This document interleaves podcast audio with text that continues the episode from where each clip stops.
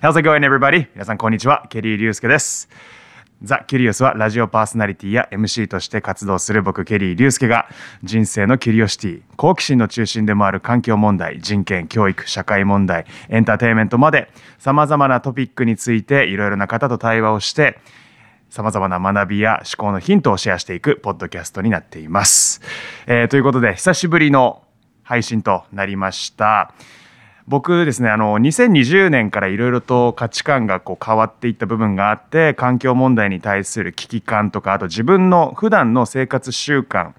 がそれに与えている影響についてよく考えるようになっていったんですよね。でなるべくその中でこうプラスチックごみ出さないようにしようとかあと電気を再生可能エネルギーにしようと思ってこう電力会社変えてみたりとかいろいろと自分でやれることに取り組み始めていったんですよね1年半2年前ぐらいから。でその中でやっぱ食事が環境に与える影響がものすごい大きいっていうことを気づいていってで以前あのこの「ザ・キュリアス」でもお話しした通りなんですけど菜食中心の食生活に変えていったっていうのも、まあ、そういうところがこう理由としてあります。でその中で一つ気になったことがあったんですよね。でそれが自分が毎日のように飲んでいたコーヒーがですね結構実は環境負荷が高いっていう農作物なんだということを知っていて少しショックを受けたんですよね。でこれあのデータによるとなんですけど2019年えオックスフォード大学の研究チームが出したデータだと1日1杯のコーヒーを個人が消費した場合に1年間で 155kg の温室効果ガスが出ると。でこれ1年間だとそのガソリン車を 640km 走らしたぐらいの長さというか量に相当するらしくて、まあ、東京から岡山行くぐらいの距離感なんですね。で実はその飲み物としてもビールに次いでコーヒーは温室効果ガスを出すっていう量が多い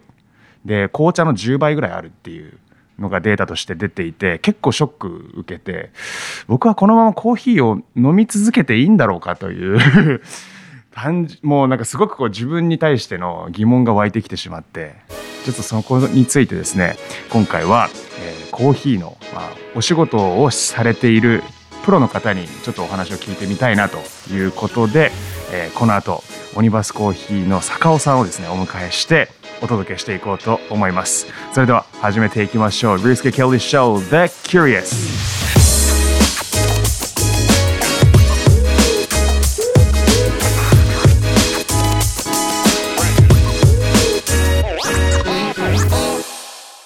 改めましてケリー龍介ですザ・キュリアスでは今回のエピソードこの方をお迎えしてお届けしていきます。オニバスコーヒーの坂尾さんです。よろしくお願いします。よろしくお願いします。いやーお迎えできて光栄でございありがますとうございます。そしてあの今回もですね僕が所属するローカルドリームプロダクションの山影ヒーロさんにもご一緒いただきますお願いします坂尾さんよろしくお願いします。よろしくお願いします。はいじゃあこの3人で今日はお話ししていこうとコーヒーの思います負荷とか言ってもコーヒーラグビーのパーナーそうなんですよケリーさん。まあこれあのちょっとチャリティー的なね、あのー要素のアパレルというかまあアパレルでもないかそういうアイテムをちょっと購入することによって医療従事者の方々にコーヒーをお届けしようっていうプロジェクトだったんですけど、今日ケリーさん大丈夫なんですか？もうみんなコーヒー好きだからちょっとアウェー感になる中喋らなきゃいけないみたいな 感じになりますけど。面白いですねこういうのもね。はい、いやあの今回初めてその別別の方というかあの誰かをお迎えしてこの番組やるんですよ。その最初の方に坂尾さんご出演いただきました。ありがとうございます。光栄です。じゃああの改めはてい坂尾さんについて簡単にあの自己紹介いただけたらと思うんですけどお願いします。はい、えっと、オニバスコーヒーの坂尾です。よろしくお願いします。お願いします。えっと、オニバスコーヒーがあの今都内にですね、4店舗、えーコーヒースタンドとロースターを運営しているコーヒーショップになってるんですけども、えースペシャルティーコーヒーっていうコーヒーを扱っていて、スペシャルティーコーヒーの中の定義ってお二人ご存知ですか？美味しいスペシャル。ざっくりですね。いやでもスペシャルティーコーヒーなんだからきっとそうでしょうっていうねうんそうそうそう。イメージがあります。定義があのありましてこれ日本の SCAJ っていうスペシャルティーコーヒーアソシエーションジャパンっていうのが後ろにポスターある。そうですね。これはうん。SCAA っていうアソシエーション・オブ・アメリカの方になあアメリるんですけど、まあ、ヨーロッパもあったりスカンジナビアもあったりあオーストラリアもあるんですけど大体この定義は一緒で、はい。えーその中に書かれてるのは「フロムシードというカップを大切にしましょうっていうのと、えーサスティナビリティとトレーサビリティを大切にしましょうっていうのは必ず明記されているんですけど、うんうんそこのこうコーヒーのスペシャルティーコーヒーの部分ってすごく本質的なことだと僕は思っていて、はい。ユニバースコーヒーでは独自にそのサステナビリティとトレーサビリティをこう透明化を自分たちでしていく。で美味しいコーヒーをお客様に届けながら、えーカフェがその街にあることでその街の豊かさを高めるようなコーヒーショップを目指しているっていうようなコーヒーショップになってます。うん超いい扉開いた感じね。ありがとうございまあの話を聞くべき人に今日来たっていう感じが、はい、ありますね。嬉しいですね。今のちょっとキーワードに出た、そのスペシャリティコーヒーでその中に出てきた、えーサステナビリティとトレーサビリティですね。日本語にするとはい。どういうふうに言えますかね、えーと持続可能性と、はい。えートレーサビリティは追跡可能性ですね。あはで、あと、トレンスペアレンシーっていうのもすごい大切だなと思っていて、透明性。っていうところ、この3つを、えー大切にしてます。い。うんうん、それが伴ってないとスペシャルティコーヒーとは言えませんよっていう。そうですね、はい。持続可能な取引をされていて、はい。えー誰が作ったのか、えーどういう輸送されているのか、うんうん。えーどういうコンテナに積んでいるのか、どういう農家さんが作っているのか、どういう環境でコーヒーを栽培しているのかっていう追跡できること、うん。でなおかつそのコーヒーが美味しい。で、美味しいの定義も一応あるんですけど、はい。えースペシャルティックコーヒーは点数で、えー区分されていて、80点以上のものをスペシャルティックコーヒーとする、一応するみたいなのがあって、ではい。その美味しさと、えー追跡可能性と持続可能性その3つのセットがスペシャルティコーヒーの定義になってますね、うん。なのでフェアトレードとかはい。オーガニックのコーヒーとか、えーエシカルコーヒーとかいろいろ近しいこうものはあるんですけども例えばオーガニックで言うとそのオーガニック認定を受けている環境で作っているコーヒーで味に関しては関係ないよねとか、フフェアトレードもそうですね。フェアトレードな取引をしているけど、味に関しては歌ってないよねっていうようなものなんですけど、スペシャルティコーヒーは美味しくて、エシカルなものっていうところですね。そのトレーサビリティだったりサステナビリティ、あと,、えー、とトランスペアンシーっはい。ていうその3つがこう掲げられてるっていうのってすごい僕はもう大事だなと思うんですけど、それがあることによってその本当にこう持続可能なコーヒーの、まあ、我々こう一こう消費者としてはい。コーヒーを楽しんでいくにあたって、はい。なんかあの僕のさっきの問いというか本当に僕このままコーヒーを飲み続けていいんだろうかっていうところが、ねはい、いきなりちょっと重いテーマを僕投げつけちゃったんですけど、でもなんかその時に環境負荷が高いものをあの飲み続けることによって本当に持続可能なのかっていう疑問が僕湧いてきてしまってそこってなんかそこの答えをう言うと、やはりこう、輸送経路があまりにも日本の場合だと長すぎるので、はその負荷っていうのは拭えないなとは思いますね。い、どうしてもそのどうしてもそこの、うん。どんな経路なんですか？えっ実際。と、実際はコーヒーの生産地があります。それはあのーブラジルだったり。ブラジルだったりエチオピアだったりこう日本からかなり離れている場所になってくるので、はい。そこからコンテナで持ってくるとなるとやっぱりこう CO2 の排出うん。うんっていう部分のエネルギーコストっていうのは高いものなのかなと思いますね。うん。で生産地域のことで言うとこう今 SDGs とかもあって例えば貧困地域のはい。1日の使えるお金をいくらまで引き上げましょうみたいなのも言われてたりするんですけどそれで言うと例えばコーヒー生産者さん一番こうコーヒーの生産に近い人たちっていうのは時給1日働いても100円ぐらいだったりするので生産者さんというのは農園で実際に作業されている方々。ね。はい。積んでる方たちとか、えっと、積んでる人たちはは1キロいくらっていう価格なんですよ。うんうんで大体それが1キロ30円から今年は結構高いので、うん。1キロこう60円ぐらいですね。い、なるほど。はい、で1本の木から取れるのが、まあ、し品種とかにもよるんですけど2キロから4キロぐらい。ああでもそんぐらいしか取れないのか。でその木をまあ1000本持ってるとか何本持ってるとかうんっていうので大体こう収穫量が分かってくる。で1ヘクタールに対して大体何キロぐらいみたいなのが見えてくるんですけど、はいはい。うん。毎日100本収穫できるわけじゃそうないんですもんね。はい。で大体こう3ヶ月から4ヶ月ぐらいコーヒーの収穫期っていうのがあるんですけどピークの時ってまあ1週2週間ぐらい2週間から1ヶ月ぐらい。その期間は40キロから多い時で100キロ取れたりするってこともあるんですけどそれ以外はまあ10キロ20キロだったりするので、うん。それも一人で取るわけではないのでその人たちのっていうのは見えるんですけど農園でこう働いてる人たちですね。はい。届いてきたものを、えーもう生成をするんですけど、はいはい。こう乾燥させてる時にこう欠点豆を取るみたいな人とかは、アフリカのケースだと1日100円ぐらいあそういうことなんですね、はい。なるほど。まあじゃあ従業員の方々になるんですかね。節その34か月の、えーパートタイマーっていうねはいはい、はい、その人たちは大体それぐらいです。うん。えその賃金は今安すぎるねっていう問題もあるっていうことですか？安すぎるねっていう問題もあるのかどうかは、うん。えっ、と、まあ、資本主義としてコーヒー産業っていうのを入れてるので、はいやっぱり格差にはなり得るかなとは思いますね。ええはい。ただその地域で安いかどうかの判断はいつも安すぎるなって思ったりするんですけどでもその地域で例えば確かに。ローカライズな価格を本当に知らないのでうんうんうん適正なのかもしれないなって思う、まあ、その地域の物価によるっていうところもありますよね。はい、うん。ただその一つの仕事だけで生活できる仕事ではないなと思いますね、うんあなるほど。はい、副業を皆さんやってたりとか、はい。はい、自分で野菜を育てたりとか、うんうんうん、そういうその生産地の実態っていうのって、多分そんなにこう例えば日本に暮らしてる我々は、まあ、知らないというか、はい。うん全然見えてない部分だったと思うんですよね。多分スペシャルティーコーヒーはそのシードトゥーカップって言ってるぐらいだから、そこがどういう状況で作られたもので、どういう経路で我々の今の一杯になってるっていうのを大切にしましょうっていうことなんですよね。そうです。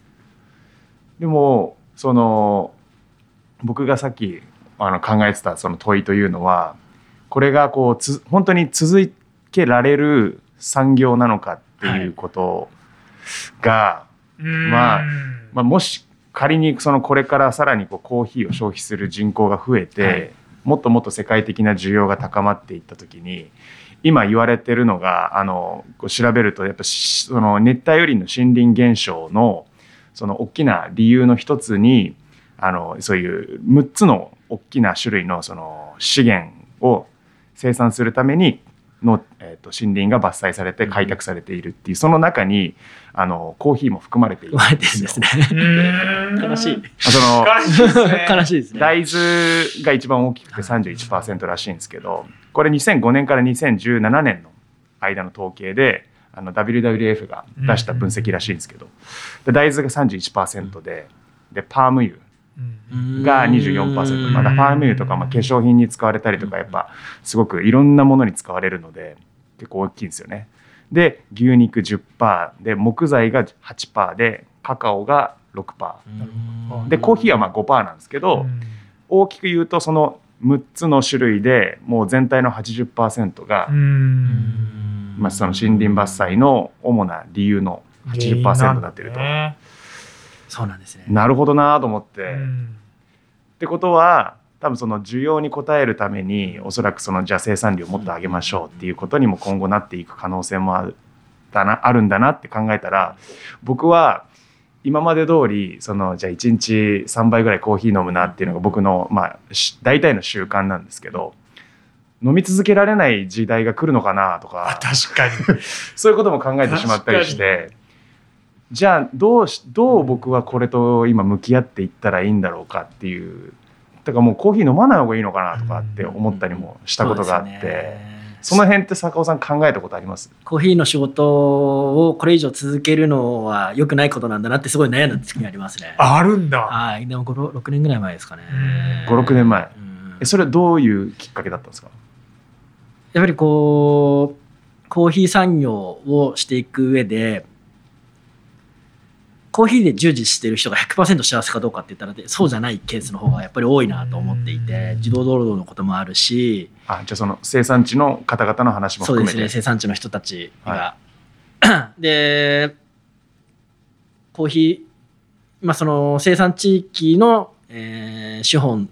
まあ、すごいこうアフリカの田舎の人たちにコーヒー生産をさせることで、えー所得を高くしようって言って資本主義が入っていてインフラを整えてその格差もやっぱり広がっていったりすることうんでそういう場所をどんどん作っていくことをする産業をこう自分自身が続けていいのかどうかっていうのはすごい悩んだ時がありますね。あだ答えとしては、ーはい。僕が辞めたところでそれは広がっていくのでやるなら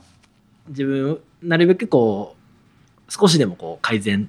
だったりとかはい。同じような共感してくれるような人を増やす活動をしながら、まあ、好きなコーヒーを仕事にするのが一番いいかなっていうところで今落ち着いてるっていう感じですね。なるほど、はい。うんうんうん。自分が辞めたところで、はい。この産業の、まあ、拡大は続いていくだろうし絶対続くだろうなっていうまあ、これがこう何か改自分が辞めたからといって改善されるものでもないっていうそうでことですすか。ね。スマホとかもそうですもんね。あーうんでそそこはじゃあ坂尾さんの中で、はい一定の何か自分の心の折り合いがつけられて状態で今仕事やれてるなっていうことなんですか？そうですね。今はやれてるなっていう感じですね。で、購入してるところも、えっと、そういうところが多い。まあ、そういうところっていうのは、例えば、えーインポーターさんが、えー女性の組合を作って女性の権利を高めてなるほど。えーコーヒー産業だけじゃなくて例えばルワンダの話なんですけど、うん。ルワンダのこう伝統的なカゴとかそういう技術を教えたりとか、牛を与えることインセンティブで牛を与えてあげて牛乳作ったり、えーアイスクリーム作ったりとかなんか副産物を生み出せるようなことをしてるインポーターさんから買ったりとか、なんか教育に力を入れてる人たちから購入できたりとかっていうのを全部ではないんですけどこうそういうパーセンテージっていうのは年々増えていっているので、はなんかこう折り合いはそこでついてきてるなっていう感じはしますね。うん。じゃい、より一層自分が誰からその豆を購入するかというか、それにしっかりこう目を向けて選ぶようになってるっていうことでか？そうですすね、うん、そこは力を入れていきたいなっていうところでありますね。それって実際に行かれたりもしてるっていうことなんですか？そうです、現地に。あのへー。ーまあ、コロナになってしまって、この2年間は全く行ってないんですけど、い。コロナ前までは、まあ、僕が全てではないんですけど、スタッフ何人かで手分けして、えー、80%から90%ぐらいのあつ僕らが扱ってるコーヒーは、の現地に行って、どういう人が作ってるのかっていうのを確認して購入してるっていうようにしてました。うんうんそこでそのやっぱり例えば子供が働いてるとかそういう実態もあったりするってことなんですか？ありますね。普通にやっぱり働いてますね。結構普通です。普通。うん。うん。うんうん確かにそれがいけないよそのこっちからなんですかね。上から言う話でもない気もするし、うんうんうんうんいろんなその事情があっての話だと思うしその国のそのし土地の、まあ、習慣だったりとかうん。いろんなものがあると思うので、何がこう悪で正義なのかみたいなことは僕はうん。絶対なものはないと思うんですけど、やっぱその中でも坂尾さんが見てきた中で、あはい。ここはすごくちゃんとやっているなみたいなのがあれば、あれちょっとここは劣悪な環境なのかみたいにななってるところもあるってことですか？そうですね。あのーまあ、中米はやっぱ多い気がしますね。で、アフリカって、あの、コーヒーを育ててる周りの村で大体作っているので、はい。まあ、教会もあるし、学校もあるし、子供たちはそこに普通に行ってるんですけど、あ村の産業になってるっていう、うん。エリアのこう産業になってるんですけど、はい。はい。中米はまあ家族の人がコーヒー農園をやっていてコーヒーの木を所有していてウォッシングステーションって言われるコーヒーの生成する場所もついてる。はい。でそこに例えばコスタリカだったらニカラグアから出稼ぎに来たりとか、うん。こうガテマラだったらこうガテマラの田舎の方から出稼ぎに来たりとかっていう出稼ぎに来る人ってやっぱ家族で来るのでうん。そうするとあそうなんですか。家族も子供たちもその期間一緒に働いた方が収穫量は単純に増えるので一緒に働くっていう自然な流れができてたりしますね。はあ。で、まあ、場所によってはその子供たちが、まあ、家族で来るので子供たちだけのためのキンダーガーデンを設けていてじゃあお父さんお母さんが働いてる間は子供たちはキンダーガーデンでその34ヶ月勉強できるみたいな環境を作ってるところもあったりするし。あそういう場所もあるんですか？ありあります。はい。それは結構農園主さんのはい。考え方だと思いますね。ええええええ。なるほど。逆にこう、僕見たのはいいコーヒーを作っていていいコーヒー作るためにこう収穫する人にいい給料生活を良くするために給料をいい良くしたいと。でなんならこうその人たちが望むならキンダーガーデンとかも作るよみたいな。でもその人収穫に来る出稼ぎの人たちは給料がいいから少しでも稼げるために子供をキンダーガーデンに預けないんであいつらはみたいなのを言ってた人もいますね。ううん。でその辺は本当こうその土地とその人たちの考え方なのでそうですね。うん、なかなかこう僕らが足をこうしようっていうのはできることではないなとそう思ないんですよますね。ね外からそれが入ってきて何かをこう構築しようとか、こういう流れにさせようみたいなことがなんかそもそも僕はうん無理がある話だなとそうですね。もはい思っていて。でもあの結構最初の方にあったそのその資本主義です。資本がまずそこに入ってきて、はインフラを整えてうんっていうところまではバーってやっぱ外からのはい。資本が入ってくるわけじゃないですか。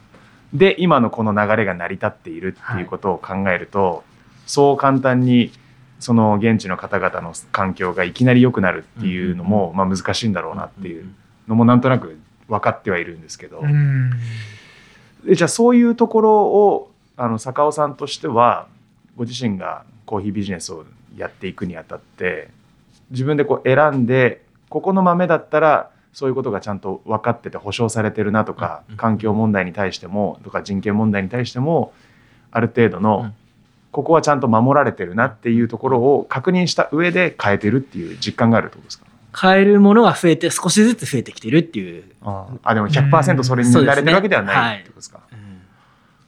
結構日本ってそのコーヒー消費量世界的にも多いじゃな多いいでか。ですすね2位とかですよね、うん。ですよね、はい。あトップ5には間違いなく入ってるんですよ。うん。まあアメリカもダントツで多かったりもしますけど、まあヨーロッパも多い。はい。でもやっぱりそれだとその先進国と言われる地域で消費される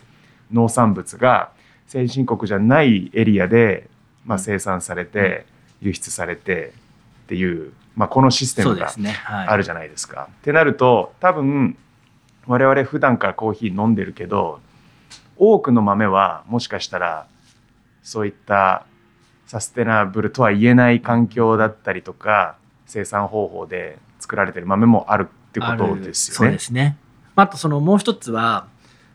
サステナブルそのいい環境で作っているけど売れないからコマーシャルのコーヒーとして売っちゃうみたいなのもあったりするのも問題だなと思います。あ売れないから。あの買い手がつかない。例えば、えっと、環境問題も例えばす水質汚染とかもあるので水の問題もすごくやってると。でアグリフォレストもやってると。でフェアトレードの認証も取ってオーガニックの認証も取ってすごい頑張ってて10コンテナ作ってるコーヒーインポーターがいるとしたらでも5個しか5コンテナしか売れないからはい残りはもう5コンテナ分はスペシャルティとして出荷できるけど残りはもうコマーシャル価格でもう叩き売りするしかないみたいなのもあって。しっかりとした買い手がつくっていうのも一つのことかなと思います、ね。あその持続可能にしていくためにってことですか？えしっかりとした買い手がそこにつかないのってなぜそういう現象がな起きるんぜですかね？売り方 売り方なのかちょっと生産過多になってしまったりとかってことですか？そうですね。生産方、まあ、生産方であることはしょうがないかなと思うんですけど、うん、やっぱりマーケティングとかそういう今度話になってくるなるほど。ただそれができるかって言ったらできないことだと思うので。まあでも絶対そうですよね。うん。それって農作物に限らずだと思うんですけど、うん。やっぱり大量生産して多くのロットを売ろうとすればその分絶対に売れ残りっていうのは必ず発生するっていうのはまあビジネスとしては多分当然のそうですね。成り行きだと思うので。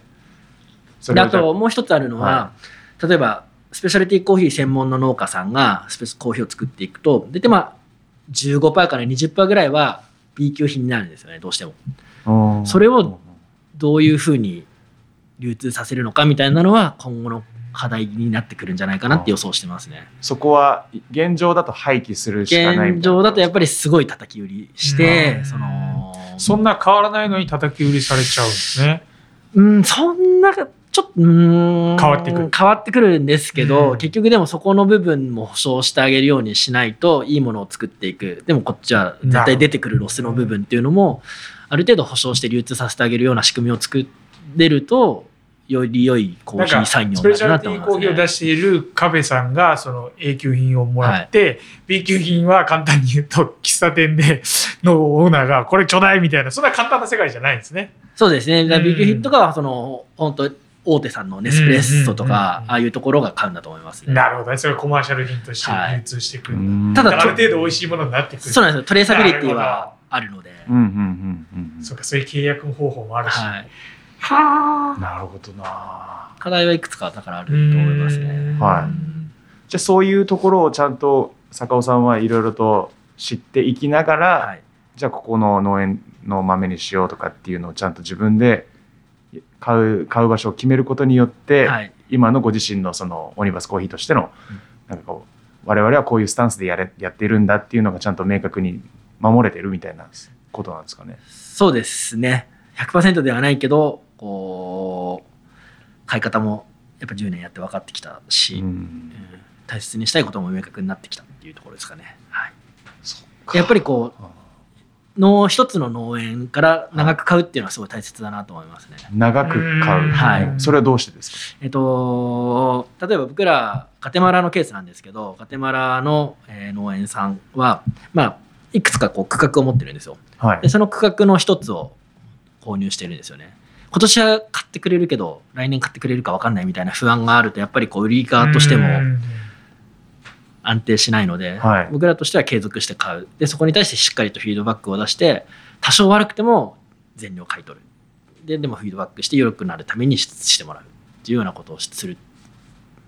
そうすることで関係性を築いていくってことがうん。大切かなと思いますね。それは結果的に彼らというかその農園さんだったりとか、うん。そこで働く従業員の方々の保証にもなると思ないますしかはい。じゃあよりこう環境を良くするためにとかクオリティを良くするためにって意見も言いやすくなるしあとそれこそあの冒頭の方でお話があったコーヒー産業がどんどん広がっていく中国とかもどんどん参入してきているので広がった時に安定して、えー僕らも買いやすくなるっていう原材料の取得の安定にもつながるっていう部分でコロコロ変えるっていうのはあんまりお勧めしてないですね。うん。うん。なるほど、はい。じゃあいろんなのこう試したいみたいな風にやるビジネスよりも、はい。どっか一つとしっかり契約を結んでった方がうん、いいかなと思います。ただ今コロナになって僕らも行けてないので多分日本全国そうだと思うんですけどそのグリーンビーンズって生豆を買うときに結局物しか見れないんですよね。そうするとコロコロ変えますね。味しか見てないので。そううんうんうん。でも育ててる人と環境とか村とかを見るってことですか？それを見るのが大切になってくるなと思いますね。そうか。それすることで来年もここから買いたい。もう全体的にその人もそうだし愛さないと買えないっていうところもあるんですか、うんうんうんしかもロットがめちゃめちゃでかいので。そうか。はい。うんうんうん。大体その50バックっていう、まあ、60キロで50バックとかになってくると、まあ、それでもミマイクロロットって言われるんですけど、うん。60キロとおー50バック。買い付けでいくらぐらいなんですか？300? 300キロとか。じゃあさうん。3000 3トンとかか。へえなってくる。それを毎年買うっていう。はうあ、それはこっちも見極めが大切っていうかそれビジネスですもんねそこはね。はい。でもやっぱじゃあそれがうんその生産者さんにとってはちゃんとある程度の収入の保証にもなるしうん環境を整えてまた次の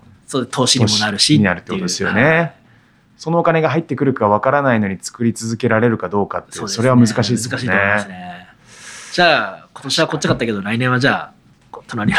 すいませんみたいな。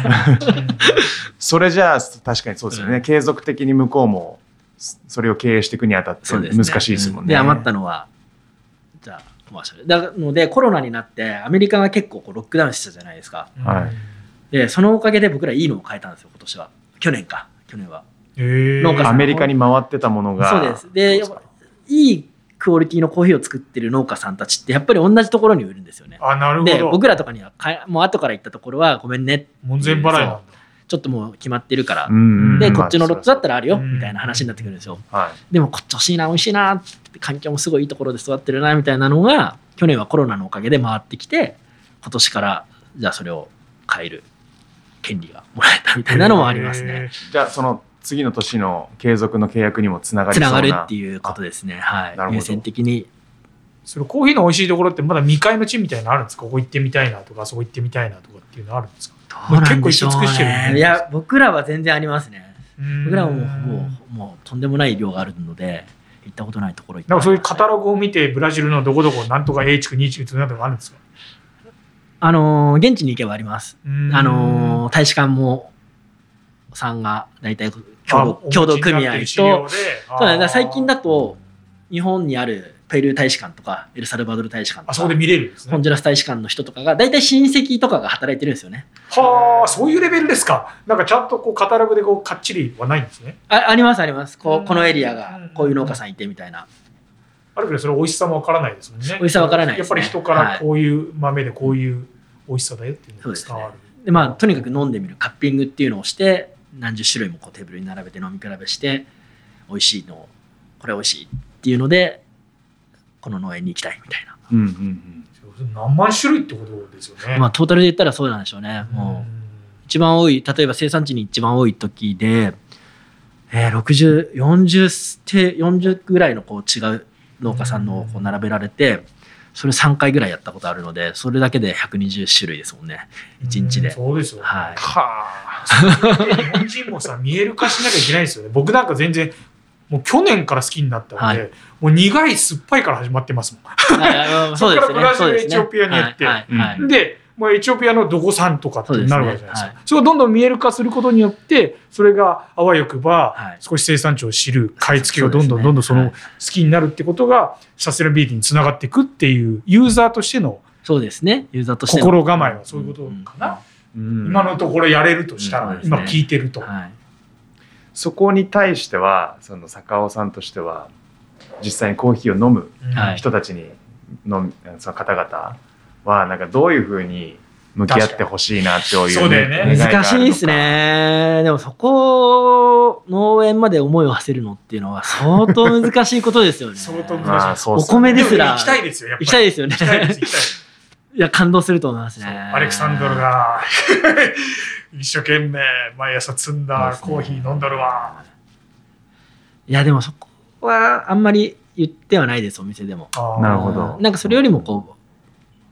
僕らのロースターを好きになってくれる。で、それが結果としてつながる。で、僕らもインポーターからも買ってるので、うんそのインポーターさんが、えー農家さんたちとコミュニケーションを適切に取ってくれるからっていう信頼のもとで買ってるところもあるし、うん。そのこう、うん。トレーサビリティを明確なところからそのこっちを知らなくてもそこを大切にしてる人たちと取引するっていうのは大切かなと思いますね、うん。でもいいですよ農園。コスタリカとか最高えコスタリカ見に行ってみたいです最高だとよ。それこそその一つ町コーヒータウンがあるんですけど生産へー。生産地域でそこ出身の人がすごい優秀な人でその人がツアーを組んでいた時があってコロナ前でその人にお願いしてツアーを僕らも組んだんですけどその人は今ドイツとかデンマークとかに住んでるんですよで国立の大学出て国立の大学とその環境負荷をどうやってコーヒー産業でなくすかみたいなのを研究してる人で、すごい。んだ。読みたい、その記事。へーあシェアします今度でその人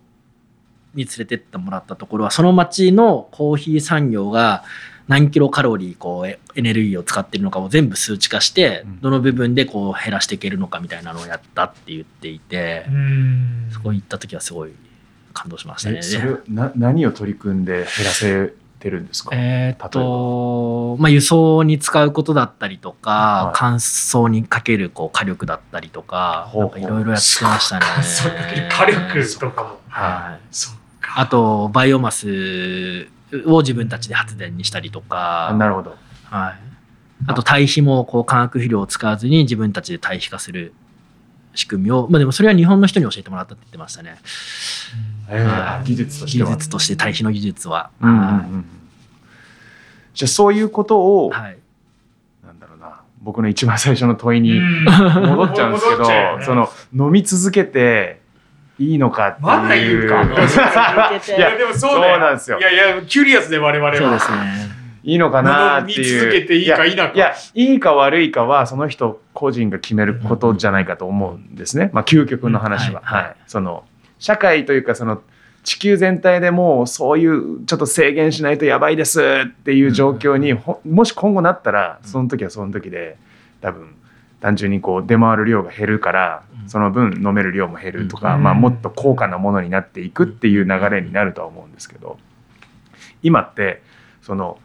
スペシャリティコーヒーに対して例えば600円700円とかって1杯払うっていうお店もあれば、はい。まあ、一方では100円でコーヒーが飲めるっていう時代でもあるじゃないですか。っていうのを考えると まあそそうどういう価値観でこのコーヒーを飲んでっていいのかなっていうのが、まあ、僕も坂尾さんと同じように飲み続けたいしこれをこう好きでいられうるん時代であってほしいというか地球であってほしいっていう思いがあるのでそうですね。その問いは難しいですね。地球のことを考えると、もう何もできないなっていつも思って。何もできなくなってしまう。でもそうなんでない。僕が生活しているだけでも負荷かけてるみたいなことになっちゃうんですよね。あの坂尾さんが思うさっき一番冒頭で言っていたコーヒーがなんか豊かに人生を豊かにするみたいなものって根幹は何なんですか、やっぱカフェって空間すごい僕好きだなっていうのがあって、はい。カフェに来ることで、こう、コミュニケーションも生まれるし、なんか僕もそれすごく共感するというかね、うん。なんか資本主義をする上で、はい。このコーヒー飲むなんかそこで金銭の交換が発生する、でやっぱそこってバランスが絶対必要でなんかそのビジネスしていく上でこのなんていうのかなこの嗜好品飲まなきゃいけないものではないではないですね。はい。でこれを飲むっていうことをちゃんと知識としてあって、まあそこの農園で飲んでるんだって行き着くところまで行けばいいけど、飲む。でみんなでこうそういう環境で大変だよねって話し合えるのがこういうコーヒーの場みたいなコミュニケーションがあって、そのなんか社交の場コミュニケーション言葉をこう募らせることによっていろんなことの考えが知識が湧くっていうような、そういうのがこのコーヒーって素晴らしいものなんじゃないかなっていうような。その場所を提供してくれるってことですね。そこが急には解決には結ばないですよね。遠回りなのかもしれないけどみたいなね。んそれで何の嗜好品でも言えるけどね。うんビールだったりうんウイスキーだったりタバコもそうかもしれないけど。そうですね。うんまあでも確かにそういう意味で言ったらコーヒーってすごい広く広まってるそういうアイテムですよね。そう。社会の中では。そうですねうんそうですね。地球のことを考えるんだったらもう完全に飲まない方がいいし。こんだけ俺一生懸命言ったでもね。、でも、そのフェーズだと思うんですよ。なるほど。その時代のフェーズというか、うん今の時代のフェーズで言ったら、こう、コーヒーを僕は飲まないって最初に言ったんですけど、飲まない選択をしたとしても飲む人はたくさんいる。うんだけど、こういうコーヒーがあるんだよ。こういうコーヒーから、こういう環境への取り組みも広がっていくんだよ。例えばカフェに来ることで、僕らのお店で言うと、例えば本当些細なことかもしれないんですけど、グラスを例えば、えーリサイクルグラスにしていたりとか、こういうカップも金継ぎして使ってたりとか、はいはい。床材をアップサイクルしたこう古材を使ってたりとうか、んなんかいろんなところに散りばめっていることがあるので、そういうことに共感してくれる人が少しでも増える。うんその仲間を増やして、その地域全体で取り組めるようになるってことがうんいいんじゃないかな。コーヒー僕一人がもう飲まないってやるよりも、うん一人一人のこう生活の中で5%なのか、まあ、3%でもいいかもしれないけど、何かしらのこう負荷を減らせるような取り組みをしたら、うん。大切、それが大切なのかなっていううん。今のフェーズはそこなのかなと思ってやってます。うん。がただそれは自分が資本主義で東京に住んでいるから、うん。そういう都合のいい理由をつけているんじゃないかなとたまに反省することもあるんですけど、これ資本主義においては仕方ない部分もあるけどね、はい。これをどう何々主義にするかっていうフェーズに来てますよね、はい。人類はね。まあでもそのコーヒーを通して、うんまあそういうこと一つちょっと考える、まあ、うんきっかけに僕はなったんで、うん自分がこんなんだってもう好きだったからめちゃくちゃ酒飲んで最後の最後に喋るやつですよ。そうですね。地球にもみたいな。でもコーヒー一杯でここまでいけるっていう、まあそうですねこのアイテムって素晴らしいなって気もしますけど。いやだからそうですね。僕らのカフェで言うと、えっと、1日まあ、200人とか、多いところだと400人とか来るんですよ。はい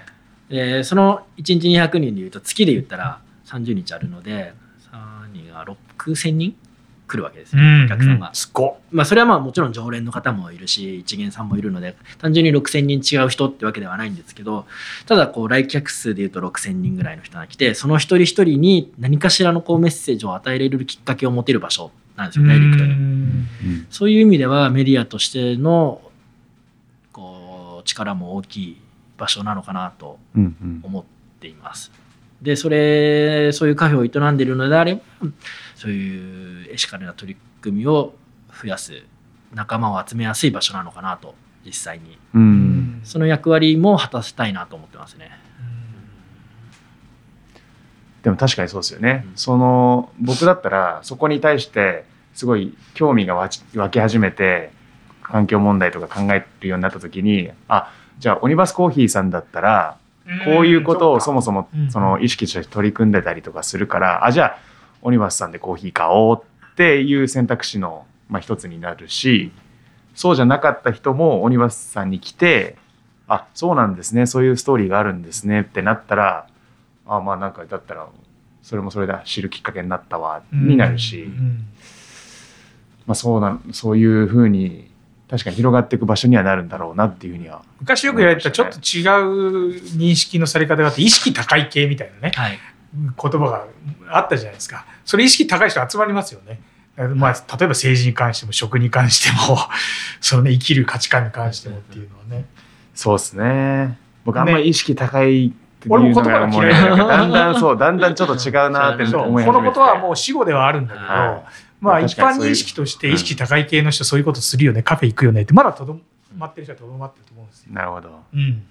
一般的にはね。うんうん、なんかでも昔の、その、いわゆるこう、オーガニックカフェとかって、すごい行きづらかったじゃない行きづらかっそれこそ20年ぐた。らいマクロとかやらなきゃいけないそうでとか、す。あの、なんかみんな変バイアスヒッピー風な。そう。いうのがなくなってきたから、なくなりましたね。確かにすごいまあ時代は本当移り変わっていって、多様性だ。フェーズ、なんていうんですかね、うん。広がってるんだなとは思いますね、考え方。それってなんで変わってったんですかね？生きやすくなり始めてるんですかね？それが普通じゃんっていうフェーズに入ってきてるってことなんですかね？コロナはあんまり関係なかったですか？まあ少し後押ししたかなと思うんですけど、少しなんだね。なんかでもその境目がなくなるっていうのはすごくうん。もっとなくなってほしいし、うん。もっとみんなでそういうのをこう昔はカウンターカルチャーな人たちだけだったのがうーん。今はこう例えばそれこそビーガンとかもそうじゃないですか。ビーガンをやってる人なんか昔は本当ヒッピーたちばっかりだったのが 今はそんなことないしそういうことがどんどん広がっていったらいいなとは思いますね。うん。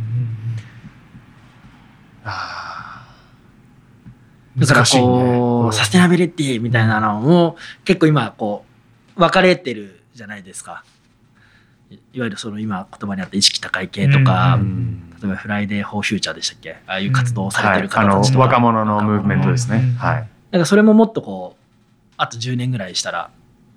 いろんな人が活動参加できたりとか、うんうん普通になる普通になってくれるようなのに少しでもカフェとして協力できたらその場が提供できたらいいなっていうのは、なるほど。そうですよね。我々子供たち僕2歳と5歳の娘いますけどこの子たちがサステナビリティっていうもう古いよみたいな感じだと思うんですよきっと。ね。何それかんなな何それみたいなさ 感覚で生きていくじゃないですか。普通だからなナチュラルに。はい。うんうん。そういう世の中にどんどんなっていくし我々もそういう言葉を使わなくなってくるでしょうしね、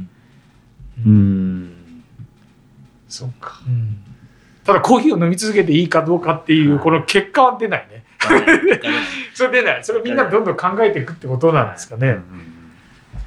あでも今の今回の坂尾さんのお話の中にいろいろとありましたよ教えがたくさん。何をいやありました。知るべきなんだろうかみたいなのはまたうんなんとなくこう分かってきたんで。はい。そういうことなんだな。いやゼロ百じゃないんですよ。いやないよないそよ。今日結果を求めることでもないよ。う。はい。なんかこうじんわりとみんながこう話してるところのねなんかこううん。シーズを取ってくれればいいですよね。でもなんかその坂尾さんがそれをカフェでそういうことを表現すしようとしているっていうのに対して僕も例えばそれをうん。喋り手としてだったりとか、まあなんかその SNS を使っての発信だったりも含めてですけど自分っていう何かを使ってちょっとでも知ってもらえたらなっていうのの一つがまあこれでもあるこのポッドキャストでもあるので、うんうんうんまあだからそこはなんかすごく共感するなっていうところもありますね。はい、ということであの坂尾さんをお迎えして今回いろいろとお話を伺ってきましたけどやっぱりあの、まあ、これから僕が コーヒーをこう嗜好品としてこう好きだから飲み続けられるのかどうかっていう部分に関しては本当にこう、まあ、ある意味こう自分の中でいろいろと答えをその都度その都度見出しながらなんか折り合いをつけていくしかないのかなっていうのはなんとなく坂尾さんのお話聞いてて、まあ、感じた部分ではあるんですけど、まあ、でもやっぱりその話をちゃんとなんか知った上でやっぱ僕は飲んでいきたいなって気持ちはやっぱ強くなりましたねより一層。あとはもうある種答え持ってなくてよかったですよね。うんうん持ってるのにもかかわらずこの授業をしてるんだってなっていうのが やっぱり悩みながらみんなフェーズを上げていくっていうのがうんやっぱいいんじゃないかなと思うのでちょっとその辺はまたね次回のテーマとしてまたお会いする時にアップデートしてるかもしれない。なるほど。聞きましょう。よ。そうですね、はい。あのということであの、ん。次回の「ザ・キュリアスもですね引き続きオニバスコーヒーの坂尾さんにちょっとご出演いただいてまたあの別の話なんですけど最近あの取り組みとして始めているカプレスというリユースカップを、えー加盟店でシェアする。はい。でそれをアプリ上で管理することでテイクアウトカップの使い捨てのゴミを減らしていこうっていうサービスあだからかさっき下で、あの購入されてる方のカップが結構ちゃんとガチッとはめてるようなタイプのあありました。ものだった。なので、はい。多分そうだったのかな、なるほど、はい、そのことについてちょっとまた次回のエピソードで聞いていきたいと思います。引き続きよろしくお願いします。お願いしまよろしすくお願いします。ということで Risky Kelly Show The Curious また次回もお楽しみに.